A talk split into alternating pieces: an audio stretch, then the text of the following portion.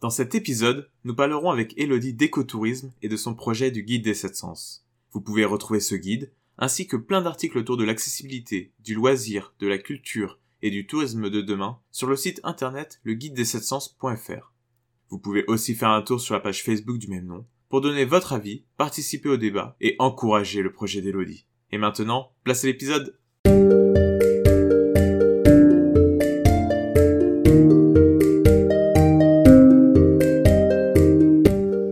Bonjour à toutes et à tous, c'est Christophe Minier pour Café Vert, le podcast qui traite de l'écologie autour d'un bon café. Chaque semaine, nous irons à la rencontre de personnes, comme vous, comme moi, qui ont décidé de faire le pas d'un mode de vie plus écolo. Plus de voitures, plus de déchets, plus de viande. Ils sont chacun, à leur manière, passés à l'action pour l'environnement. Nous verrons avec eux pourquoi ils se sont lancés, les difficultés qu'ils ont pu rencontrer et les bénéfices qu'ils en ont retirés. Vous pouvez retrouver dès maintenant les épisodes de Café Vert sur votre application de podcast préférée ou sur notre site internet cafévertpodcast.fr. Bonne écoute Bonjour à toutes et à tous dans ce nouvel épisode de Café Vert et aujourd'hui je reçois Elodie. Elodie, comment ça va? Ça va bien toi Christophe? Moi ça va très très bien. Dans ce nouvel épisode on va parler d'un sujet dont on a parlé il y a deux épisodes d'ailleurs, le tourisme et en particulier de, de l'écotourisme. Mais avant de commencer, euh, est-ce que tu peux te présenter Elodie? Oui, bah du coup euh, moi c'est Elodie. Je suis confinée à Lyon actuellement puisque je suis en deuxième en fin de deuxième année de master euh, tourisme et valorisation du patrimoine.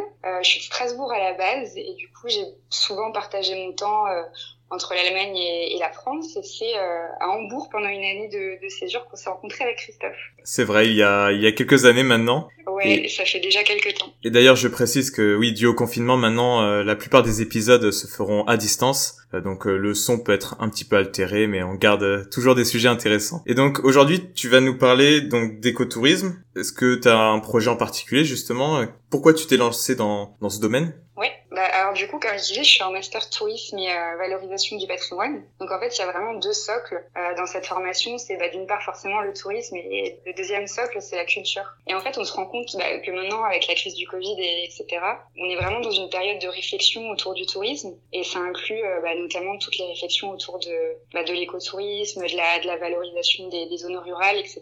Bah, dans le but de, de, de mieux dispatcher en fait les touristes parce qu'on se rend compte que à Paris, on a beaucoup beaucoup de touristes, à, Cannes par exemple, à Lyon. Et en fait, le but du jeu, c'est un peu de, de, de, mieux gérer les flux. D'ailleurs, là-dessus, c'est quoi ta définition euh, de l'écotourisme? Il y en a plein, ça regroupe plein de, de sous-parties d'écotourisme. Donc il y a le tourisme de nature, dans la nature. On va simplifier là pour le podcast, c'est des, des gens donc euh, des touristes. Euh, je veux vraiment garder cet aspect humain, donc on a vraiment des personnes qui se déplacent dans des milieux euh, ruraux pour apprécier la nature. Donc il y a, y, a, un délire un peu éducatif et aussi pour se rendre compte des traditions locales, etc. Ça en fait une sorte de tourisme plus décentralisé, c'est-à-dire ne plus faire de queue devant la tour Eiffel pendant une heure, deux heures, mais plutôt découvrir les régions en France.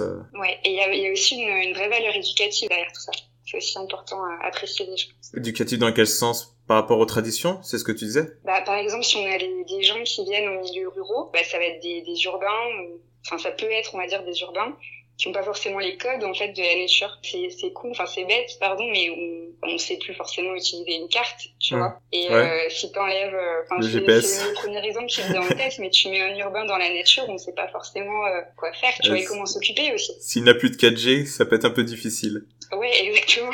Là-dessus, si j'ai bien compris, tu as développé un projet, un petit projet personnel. Est-ce que tu, bah, est-ce que tu peux en parler tout simplement? Oui, bien sûr. Bah, c'est euh, le guide des sept sens. C'est un petit livret qui regroupe des activités à Lyon et dans ses environs. Et euh, c'est parti d'un constat simple en fait, c'est qu'on a. Euh, alors, il faut que je précise aussi que les sept sens, donc il y a les, les cinq sens habituels plus deux sens qui sont le, le mental et le moteur. Et il y a des, y a un positionnement un peu multiple il y a tout ce qui parle de l'accessibilité d'une part, et après il y a des valeurs d'authenticité pardon et de et des zones rurales.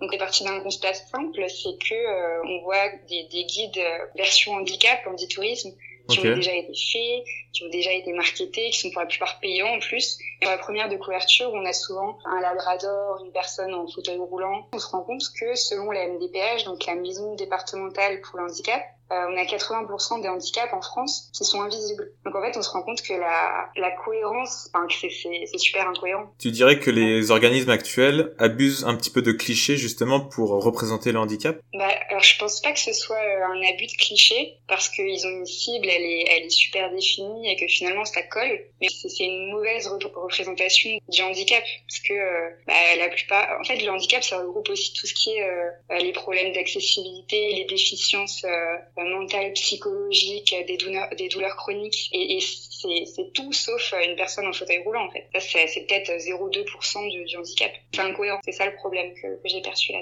Ok, donc toi tu as voulu un, retourner le problème en justement ouvrant les possibilités bah, avec les avec les sept sens justement. Ouais, c'est ça. Le, le, but, le but du jeu, c'est d'ouvrir le champ des possibles. Donc euh, si maintenant quelqu'un a un problème de, de vision, euh, qu'il soit pas cantonné à un chapitre pour aveugles, disent voilà, vous, si vous êtes aveugle, mmh. vous avez un problème, une déficience visuelle, vous avez ce chapitre-là pour vous, et de dire voilà, ce chapitre-là, il est pour la vision, mais tous les autres, vous pouvez les faire et vous pouvez y accéder. Ouais, non, c'est euh, assez différent. c'est une super idée. Et pour l'instant, c'est que sur Lyon, mais est-ce que tu prévois de, de le développer euh, bah, à d'autres régions? Pour l'instant, c'est que à Lyon, parce que c'est un projet euh, un peu perso que j'ai fait pendant mes masters. Et euh, ça a failli euh, voir le jour en Alsace, donc dans ma terre natale. à la maison. natale. Ouais, la maison. Mais enfin, c'était pile la, la, période de, de mars-avril, donc ah. le confinement plus compliqué, difficile. Ouais. Du coup, c'est un peu tombé à l'eau. Mais euh, ouais, je perds pas espoir. J'espère le bah, l'ouvrir à d'autres régions, c'est le but. Et non, c'est vrai que c'est un beau projet. D'ailleurs, je, je, rappelle que euh, le podcast Café Vert et le guide des sens, on a construit un sorte de partenariat. Donc, euh, bah, dès qu'il y aura des nouvelles, euh, des nouveaux thèmes, des updates comme on dit, par rapport ouais. à, à, ton magazine, on en parlera sur sur ce podcast. Est-ce que tu peux préciser un petit peu les bah, les personnes que tu es allé voir, par exemple des exemples, voilà, qui sont dans ton magazine? Oui, alors le j'ai peut-être reprécisé aussi le lien entre Café Vert et le guide des sept sens. Oui, bien sûr. C'est que, euh, comme je le disais, on a une vraie valeur d'authenticité de, et, euh, et, de ruralité. Ça veut dire que les acteurs qui ont été choisis, donc quand je dis acteurs, c'est les, les intervenants, donc les, les personnes qui sont dans le guide qui ont tous été okay. sélectionnés parce qu'ils ont un, ils ont un lien avec euh, l'handicap, l'accessibilité, ça peut être avec des assos, ça peut être des, des personnes qui sont formées, ça peut être euh, enfin tout un tas de choses. Et ce que j'ai vu avant de, de faire ce guide j'ai un peu ouvert les yeux autour de moi et je me suis rendu compte qu'il y a, il y a deux choses qui sont euh, super essentielles. C'est que euh, y a une quête de sens mais dans les deux sens du terme. Donc je m'explique euh, d'une part on a des gens on a, on a une digitalisation de plus en plus présente etc on a vraiment des gens en quête de sens, donc euh, de ressenti, de toucher, de voir, de, faire des choses. Et, d'autant plus avec le confinement, on a vraiment été à la maison, euh, à, à, rien voir, à rien toucher, à rien ressentir, parce que c'est l'émotion dont on parle. Et le, le guide, enfin l'idée de séparer mes chapitres en cinq sens, c'est aussi venu un peu de là. Parce que je pense qu'il y a une vraie demande. Et le deuxième euh, sens, enfin, la deuxième quête de sens, c'est plus une quête identitaire, mais euh, pas du tout euh, franco-française, loin de là. pas chauvine. Ouais, c'est plus une quête de, comment dire, de retrouver sa, sa terre natale, de voir d'où on vient. En fait, on se rend compte qu'il y a plein de gens, des Français ou d'autres, qui partent faire leurs études, travailler, tout ça, tout ça, loin de chez eux. Et euh, on a un vrai rattachement et une vraie envie des gens de retrouver un peu leurs racines. Et ça, ça passe par le patrimoine qu'on a en France, et qui est super aimé. On le voit tous les jours. On a vu Stéphane Bern mmh. qui a réuni, euh, je sais pas combien de milliards, euh, avec les journées du patrimoine aussi notamment. On non, voit vraiment que les, les Français, ils sont attachés à leur patrimoine. On le voit depuis peu aussi euh, avec les langues, justement. Par exemple, en Bretagne, euh, l'explosion du nombre d'écoles euh, où on apprend le breton, ou même les cours sont en breton. Oui. Et j'imagine Ouais, que c'est une évolution qu'on voit dans toute la France. Bah oui, c'est ça, et ça, ça rassemble. Bah, c'est pile dans ce que je voulais dire après, c'est que c'est Mm. le, le patrimoine intangible qui est aussi très très euh, demandé, parce que dans le patrimoine en France, ça se sépare en deux grosses branches. On a le patrimoine euh, tangible, donc euh, ça va être des pierres, ça va être des églises, ça va être des monuments, mais pas que. Par exemple, la ville urbaine, donc la ville à côté de Lyon, on a bah, tout un tas de, de patrimoine classé qui, qui date du 19e siècle. Donc ça va être des, le, quartier des gratte-ciel, ça va être euh, la mairie par exemple. Enfin, voilà, il y a- ça regroupe plein de choses. Et après, on a le patrimoine intangible. Donc ça, ça va être des dessins, les langues, comme tu disais. Euh, ça va être euh, la culture, la tradition. Oui, voilà. Et il y a une vraie recrudescence de ces activités-là, en fait, qui tournent autour de la culture et du patrimoine autant tangible qu'intangible en France. Mais justement, quand tu as lancé ce, ce magazine, Le Guide des 700, c'est en voyant justement bah, ce décalage qu'il y avait entre cette recherche d'identité, de sensibilité, et le fait qu'en face, l'offre n'était pas pas assez mise en valeur? Alors l'offre, elle est mise en valeur, mais euh, elle est plus tournée vers des euh, tours Eiffel de la France, donc des, hmm. des gros gros euh, pôles de venue de touristes. On va voir autour du monde l'Opéra Disney, le, le, Times Square, enfin ce genre de gros pôles d'attractions. Et, et on, voit que ces, ces pôles-là, ils sont vite saturés. Et je pensais aussi à, à un truc qu'on nous a dit en cours, c'était la tendance du selfie qui, était, mmh. qui explique un peu ce phénomène, c'est euh, bah, la grande tendance et la mode de se prendre en selfie devant des monuments comme ça qui sont euh, surexploités. On, on, peut imaginer que ces photos-là, on les prend parce que euh, si, si, on prenait maintenant euh, le, le, Times Square ou la Tour Eiffel juste comme ça, bah, la photo n'a aucune valeur parce que c'est pas unique, on a des tonnes. Et le fait que nous on soit dessus, c'est ça qui rend la, la photo unique. Sinon, elle, elle aurait aucune valeur. Je pense que ça, ça explique bien le, le phénomène qu'on voit avec des gros monuments qui deviennent de plus en plus euh, bah, aseptisés. Comme euh, la tour de Pise avec toutes les personnes qui sont devant, qui essaient de retenir le fait qu'elle tombe. Oui, voilà, on, on, peut, on, peut, même pas compter euh, combien il y a de, de, photos de... Même moi, je l'ai faite. Oups Voilà. Non, et que t'as même raison. Et aussi, en plus, j'imagine qu'il y a aussi cet aspect preuve que j'ai été devant le monument pour ensuite le partager sur les réseaux sociaux, un peu comme un fact-checking, euh, comme une liste qu'on doit, où on doit remplir tous les critères. Voilà, euh, si je vais à Paris, de Tour Eiffel, si je dois aller à Sydney, euh, Opéra de Sydney. J'imagine que ça a aussi une conséquence un peu sur la perte de valeur de ces monuments. Euh, exactement, en fait, c'est ce qu'on voit. Euh, on a eu des analyses et euh, on voit que le, le circuit touristique se fait vraiment avant le séjour, pendant le séjour et après. Et euh, le fait avec les réseaux sociaux de, diffuser ses photos, de raconter à la famille, euh, ça passe vraiment dans, dans l'après. Et on a même vu que la sémantique en fait dans, dans le tourisme, elle a, changé parce que on dit plus touriste, on préfère être des visiteurs, des hôtes. Et c'est plein de choses comme ça qui changent un peu. Et c'est pour ça que, bah, que le guide y trouve sa place euh, dans une période qui est super intéressante parce que tout change. Et c'est super. Bah, justement avec le Covid euh, bah maintenant qu'on ne peut plus se déplacer à l'autre bout du monde euh, aux États-Unis euh, en ce moment il y a les élections d'ailleurs ou euh, ou en Asie est-ce que justement ça a poussé les personnes à aller plus vers des euh, monuments des des lieux qui sont plus près de chez nous? Et à quel point ce nouveau mouvement est, est fort quoi? Bah, on a vu des études qui ont montré qu'il y a eu beaucoup plus de tourisme d'agrément. Donc ça veut dire agrément ouais de la visite aux familles ok et c'est souvent zone rurale du coup. Et après, ça a été influencé par la politique, etc., et par les décisions qui ont été prises. Mais euh, n'empêche que ça reste quand même euh, important de le dire. Alors d'une part, on a vu tout, euh, on a vu, on a vu les Parisiens, on a vu les Lyonnais, toutes les grandes villes euh, à la veille du confinement aller vers les pôles euh, à la campagne, les oui. zones rurales. Bah oui, vrai. ça s'est vu et ça s'est bien ressenti. Donc là, on a encore une preuve qu'il y a une, un changement de la situation au point de vue touristique, mais même plus que ça. C'est vraiment l'envie des gens de sortir un peu des, des pôles urbains. Et, euh, et grâce à ça, pendant cet été, on a eu une recrudescence dingue euh, de visites du patrimoine euh, ordinaire donc, euh, ce que j'appelle patrimoine ordinaire, c'est tout ce qui est hors Tour Eiffel. je, simplifie un peu. C'est les méconnus, on C'est ça. Et, et, ça prouve que, que justement, ces gens-là, ils ont envie de se rattacher un peu à quelque chose.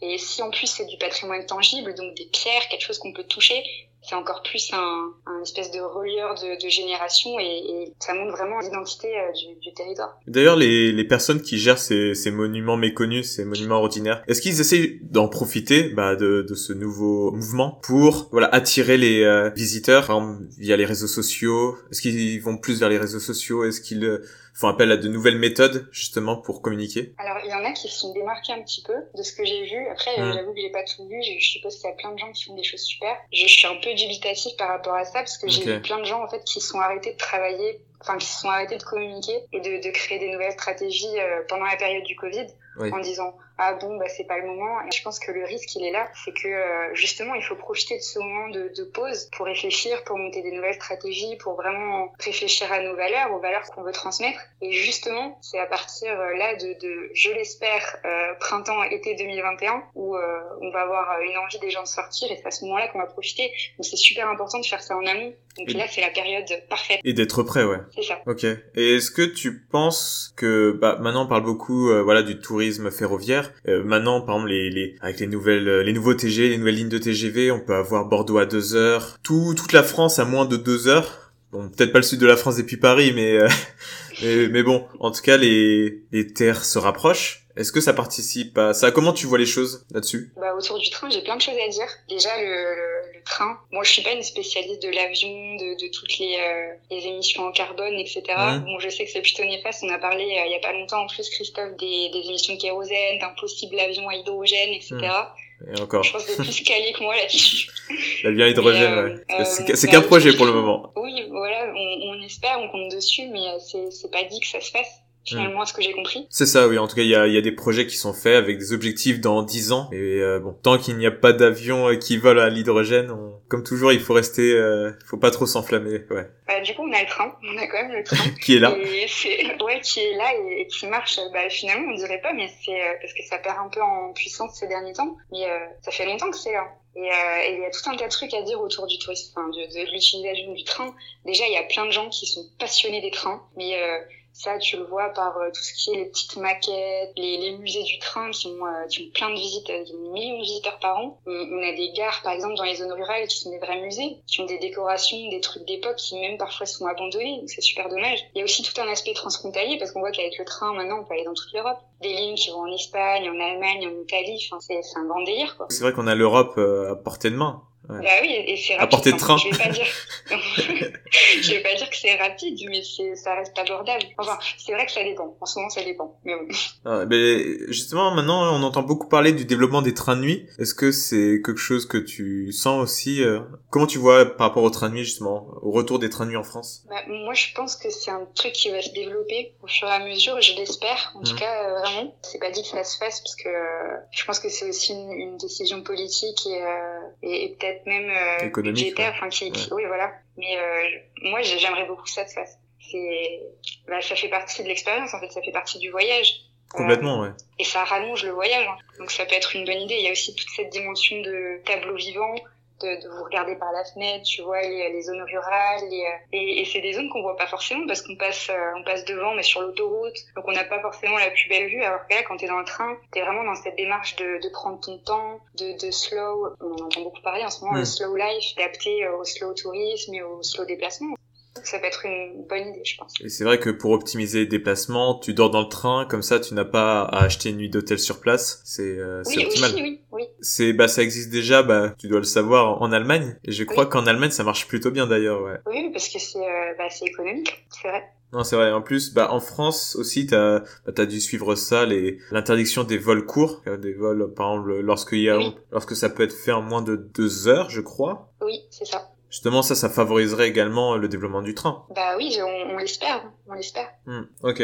Et donc, pour revenir à, à ce qu'on disait tout à l'heure, par rapport à ton magazine et le fait qu'on on va rechercher maintenant un petit peu plus les, euh, les monuments ordinaires euh, qui se trouvent à la campagne, est-ce que tu parlerais à ce moment-là de, de tourisme rural? Oui, c'est exactement ça. Euh, le, le, gros topic qu'il y a derrière, c'est l'authenticité, la recherche d'authenticité dans, dans un monde où on a beaucoup de choses qui sont aseptisées. Même les trains d'ailleurs hein, sont, sont aseptisés. Avant, on avait des beaux trains. Bon, il y avait toute l'histoire du charbon qui n'était pas forcément agréable. Pas maintenant, on a les mêmes trains dans toute l'Europe. Et, euh, et oui, le, le, sur le sujet du tourisme rural, déjà, j'ai commencé en disant que c'est euh, bah, c'est quelque chose qui se fait depuis très très longtemps. Depuis, euh, on ne sait même pas quand en fait, à quand ça remonte, mais et les traces qu'on a euh, les plus anciennes, c'est tout ce qui était villégiature, donc des Romains, euh, des Grecs, etc., qui allaient à la campagne pour se ressourcer parce qu'ils avaient des, des, grosses villes, ouais. et euh, notamment les dirigeants en fait. Et c'était bien vu chez eux de partir à la campagne pour revenir et prendre des décisions. Alors que maintenant, euh, on voit euh, les, les, responsables partir à la campagne, on dit que c'est des feignants, qu'ils ont, qu'ils ont mieux à faire, etc.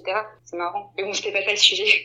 le sujet, c'est que euh, on a vraiment pas mal de, de, gens en ce moment qui font des démarches de, de, mise en tourisme. Des de mise en tourisme? Oui, des mises en tourisme. Donc, par ouais. exemple, des agriculteurs, des, des, gens qui ont des parcelles viticoles. Et ça, on peut appeler donc l'agro-tourisme, le no-tourisme. Et c'est super intéressant parce que ça ramène les gens vers les, les exploitants de terre, en fait. Et souvent, ces gens-là, ils font des petites boutiques. Enfin, ceux qui réfléchissent un peu leur, leur structure font des petites boutiques, ça leur permet de vendre. Et c'est super parce que ça, ça casse vraiment le cycle de, de la distribution et de tout ce que ça implique. Donc la, la perte de marge, tous les intermédiaires qui prennent chacun un pourcentage monstre. Donc ça, ça ramène un peu, euh, un peu de marge et ça fait vivre tous ces gens qui cultivent la terre.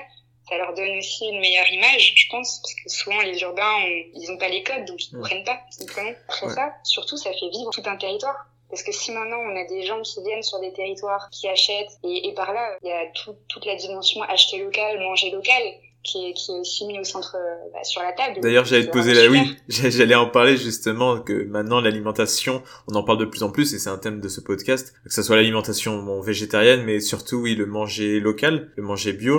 Euh, J'imagine que ça favorise beaucoup euh, ce tourisme. Oui, bah oui, tout à fait. C'est vraiment mettre les, les, idées sur la table. Et, et c'est ce que je disais au départ, c'est que c'est un rôle, euh, à mon sens, qui est, qui est super éducatif et, et, bénéfique en fait. Du coup, on a plein de labels qui, qui, qui, sont créés. On a par exemple Bienvenue à la ferme, Vignoble et découvertes. On a les Gîtes de France aussi. Bah, ça, ça montre bien qu'il y a un vrai engouement pour ce tourisme-là. Après, il y a, y a des limites, hein. il y a des choses auxquelles il faut qu'on fasse attention. C'est euh, éviter le fait pour les, les, exploitants de tout miser sur le tourisme et les visites euh, et, et au final laisser un peu à mal leur exploitation ça ce serait pas euh, quelque chose de souhaitable. Et il faut aussi dire que les, les gens ils sont pas enfin les, paysans pour le coup ils sont pas forcément euh, formés à, à, faire des visites à mettre comme ça en en scène leur exploitation et ça peut faire perdre un peu de, de bénéfices. Euh, et d'ailleurs, euh, oui, tu as intégré euh, certains de ces, de ces fermes, de ces agriculteurs dans ton magazine? Oui, oui, oui, il y en a un euh, auquel je pense particulièrement, mmh. c'est euh, Pilan. C'est un monsieur qui a des ânes à disposition. En fait, il okay. se rémunère sur un... il a une pension, voilà, où il a des chevaux et il se rémunère par rapport à ça. Et il a des ânes à côté qui, parce qu'il a une passion pour les ânes, ce monsieur, qui les met à disposition de visiteurs. Donc ça peut être euh, des, des, structures euh, qui, qui, accueillent des personnes handicapées, ça peut être des associations, ça peut être des familles simplement, ça peut être des scolaires. Ils se rémunèrent pas sur ça et je trouve ça super intéressant parce que c'est ça part vraiment d'une démarche euh, bienveillante et personnelle et bah, c'est super quoi. je pense que pour faire des balades. Ouais, c'est ça. Il, okay. est, il, est mis à disposition, il fait une petite formation avant, et après, il fait promener ses ânes. On dire ça comme ça. Ah, c'est marrant. Il, il fait pas du lait avec, non? Je sais du pas. lait non? pas demandé. non, mais euh, ce qui est super intéressant euh, à la démarche de ce guide, c'était d'aller rencontrer les acteurs. Mm. Euh, parce qu'ils ont plein de choses à dire et qui sont super intéressants. Et aussi dans ce guide, si, euh, si les, auditeurs venaient à le fêter, avec toutes les photos qui sont euh, qui représentent les activités, il y a des humains sur les photos. Et c'est vraiment une démarche, enfin c'est vraiment réfléchi, c'est le fait de, de mettre l'humain euh, et de mettre en valeur en fait les, les acteurs euh, qui sont pour moi qui font passer pour moi plus d'authenticité d'émotion et, et, donc de souvenirs qu'on va espérer euh, heureux. Par exemple des grandes chaînes, je pense à je sais pas des grandes chaînes d'escalade et là on retrouve un peu le pour moi, hein, c'est assez personnel, mais pour moi, on rejoint Bien un sûr. peu l'aseptisation de, des activités, etc. Non, mais c'est vrai que bah, je conseille à tous les auditeurs, euh, bah, surtout ceux qui habitent donc pour l'instant dans la région lyonnaise et euh, très prochainement euh, dans la région en Alsace, dans le Grand Est. C'est ça. À, bah, à voir ce, ce magazine. À... Ils peuvent d'ailleurs aller sur le site internet. C'est comment, c'est quoi le site internet? Euh, oui, alors je vous encourage à aller sur la page Facebook parce que euh, j'avoue je galère un peu à faire vivre tout ça. Et euh, il y a le site internet qui est accessible via la page Facebook. Et voilà, je crois que c'est tout. Ça marche. Est-ce que tu as quelque chose à rajouter d'ailleurs en conclusion euh, Peut-être un, un, point que t'as pas dit ou que tu aimerais rajouter? Je... Ah oui, bah, je sais pas si tu as remarqué aussi les auditeurs, peut-être remarqué, on parle beaucoup de sujets humains. C'est beaucoup ouais. de questions qu'on se pose dans, dans, cette démarche. Et c'est logique parce que le tourisme, finalement, on, on est en relation avec des humains. Bah, on a bien vu pendant le confinement les décisions politiques, elles nous ont empêchés d'aller là ou là. Ouais. Euh, bon là c'était l'exemple un peu euh, extrême. Mais maintenant euh, ouais, je sais plus ce que j'ai. Oui voilà, bah, je, je, veux dire que c'est un sujet où on se pose beaucoup de questions parce qu'en fait on a beaucoup de, de choses qui rentrent en compte. On a aussi le fait que on sait pas trop si le tourisme c'est un besoin, si c'est une envie, si c'est quelque chose d'obligatoire, si c'est quelque chose de d'élitiste, si c'est quelque chose. Enfin tu vois il y a vraiment beaucoup de questions euh, éthiques mmh. en fait à se poser parce qu'on traite d'humain et euh, c'est un peu ça que j'essaye de d'expliquer là dans le podcast et dans, dans mon guide aussi. C'est qu'on a beau apprendre la théorie, au final, on, on parle de gens. Je pense que c'est important de le, de le, rappeler aussi. Et c'est vrai que c'est un peu un, un comble. Parce que j'ai l'impression que le tourisme de masse, donc c'est là où, où les personnes euh, se, se rassemblent le plus, mais c'est également là où ils communiquent le moins, bizarrement. Ouais. C'est vrai, c'est vrai, et c'est pas pour rien qu'on dit industrie touristique, hein. c'est qu'on a un vrai problème. En fait, on a vraiment des, des vrais problèmes. Dans les problèmes, je, je pense qu'il y a euh, la, la, mauvaise redistribution des richesses. Donc, on mmh. voit que, les inégalités, par exemple, ouais. euh, je veux pas jeter la pierre, mais il y a certains gros distributeurs de voyages que je ne citerai pas, par exemple Marmara ou Look Voyage, etc. attention, attention qui font bah, qui sont pas forcément euh, justes envers les, les, richesses qui redistribuent sur les, les, zones concernées. Après, on voit qu'on a des zones qui sont vraiment très mal gérées. Euh, je pense à Venise, je pense aux Canaries, ou en Espagne, quand les touristes partent, bah, on voit que il reste plus grand chose. Hein. Et on a un vrai problème parce qu'il faut pas tout miser sur le tourisme aussi. Et c'est là où on voit qu'il y a vraiment des limites. Il faut faire attention à ça aussi, je pense. Après, on a toutes les problématiques d'écologie, euh, d'accessibilité. Ça, c'est ce à quoi je m'intéresse euh, de plus en plus en ce moment. Et euh, voilà, il y a plein de choses qui sont à remettre en cause en ce moment. Je pense que c'est le, le, bon, euh, le bon temps. Bah, toute cette crise-là, faut qu'elle soit utile à un moment ou à un autre. Et je pense que c'est le bon moment pour y réfléchir. Peut-être, oui, pour avoir une évolution positive sur le sujet clairement. Ouais, exactement. Ça marche, ouais, non, c'est un bon point justement bah pour euh, pour les années à venir euh, de voilà de, de changer de paradigme un petit peu. C'est ça. S'intéresser un peu plus à ce qu'il y a à côté de chez nous et pas forcément euh, massacrer certains gros pôles touristiques à l'autre bout du monde. Oui, exactement. Et d'ailleurs, pour se projeter dans dans les années à venir, comment tu vois toi le tourisme de demain? Est-ce qu'il est durable? Est-ce qu'il est écologique? Ou autre Alors je préfère le terme soutenable, parce que pour moi durable, c'est euh, partir du principe qu'on a un système qui va durer dans le temps, alors que là on voit qu'on a un système qui est pas au top de sa forme, mais c'est pour ça que je préfère soutenable, en hmm. pensant que, voilà, parce que l'idée c'est d'avoir quelque chose de soutenable dans le temps. Euh, mais, mais pour répondre à ta question, euh, demain je, je pense qu'il y a plein de, enfin il y a plein d'écoles différentes, il y en a certains qui disent que voilà on va être remplacé par les machines, tout ce délire de, de robotique, etc. Et je pense qu'il y a des qualités qui les les robots n'auront jamais. C'est, euh, c'est une réflexion que, que nous a dit euh, un professeur en cours, qui a un discours très inspirant, euh, by the way, si je peux pas passer le, le message. et, lui, en fait, il disait que euh, les qualités de demain, ça va être tout ce qui est authenticité, créativité, surtout, et, des qualités sociales, en fait. Et c'est super important, et, et notamment demain, dans le monde de la culture, là, on voit qu'on a des actualités qui sont un petit peu, comment dire, qui, qui montrent un petit peu des avis divergents, etc. Ça marche. Et donc on va passer dans la dernière partie euh, de ce podcast, donc euh, les écolotips. Euh, quatre questions, quatre réponses courtes sur les trois thèmes de ce podcast, donc l'alimentation, les transports et le zéro déchet, ainsi qu'une dernière question sur euh, euh, voilà les livres, les films sur l'écologie euh, que, que t'aimes. Donc on va commencer par la première question. Est-ce que tu as une recette végétarienne que tu prépares, que tu aimes préparer et que tu conseilles aux auditeurs J'en ai plein, mais j'en ai une. Je vais vous donner en faut une. ouais, je vais vous donner la plus simple. C'est tout simplement acheter ou faire si vraiment vous êtes motivé une, une pâte brisée ou une pâte feuilletée et mettre du fromage dedans et la passer au four. Parce que le plus simple, parfois, c'est le mieux. Du fromage, euh, quel type de fromage tu utilises, d'ailleurs Ah bah, tout ce que tu, tout ce que tu veux, hein. c'est ça qui est beau. Mais c'est pas, c'est pas trop lourd Bah, après, tu fais une petite salade à côté ou quoi, tu vois. Ouais. mais bon, mais euh, ouais, c'est simple et c'est euh, efficace. Ça marche. Une destination en France ou à l'étranger qui n'est pas loin de, de la France, accessible en train. Justement, on parlait du train. oui, oui, bah il y en a plein. Euh, je vais rebondir sur ça en disant qu'il y en a plein, que euh, parfois euh, les zones rurales c'est encore mieux. Il y a une, une zone, enfin un endroit que j'avais vraiment adoré qui s'appelle Etretat, c'est en Normandie. Les falaises. les falaises, exactement. Et c'est un endroit que j'avais beaucoup aimé et bah, je le conseille parce que moi j'ai passé des super moments, du coup je, je, je le conseille. Bah d'ailleurs, si on peut préciser là-dessus et en rapport justement avec cet épisode de podcast, c'est vrai que falaise, en tout cas à Etretat, on connaît surtout les falaises. J'imagine que c'est là où les touristes euh, généralement se, se retrouvent. Mais est-ce que tu as vu euh, bah, aux alentours de d'Etretat justement des, euh, des endroits qui méritent d'être vus? Pour être honnête, j'ai pas trop le temps quand j'y étais, mais j'étais au Havre et, hum. et c'est une ville qui a je pense, mauvaise réputation, qui a pas vraiment de centre historique, enfin qui a plus, pardon, de centre historique. Mais je pense que c'était une, ville très agréable avec les docks, notamment avec plein d'activités culturelles et, euh, et moi ça m'avait bien plu aussi. Et qui essaie de se renouveler, de, ouais. de musées, etc.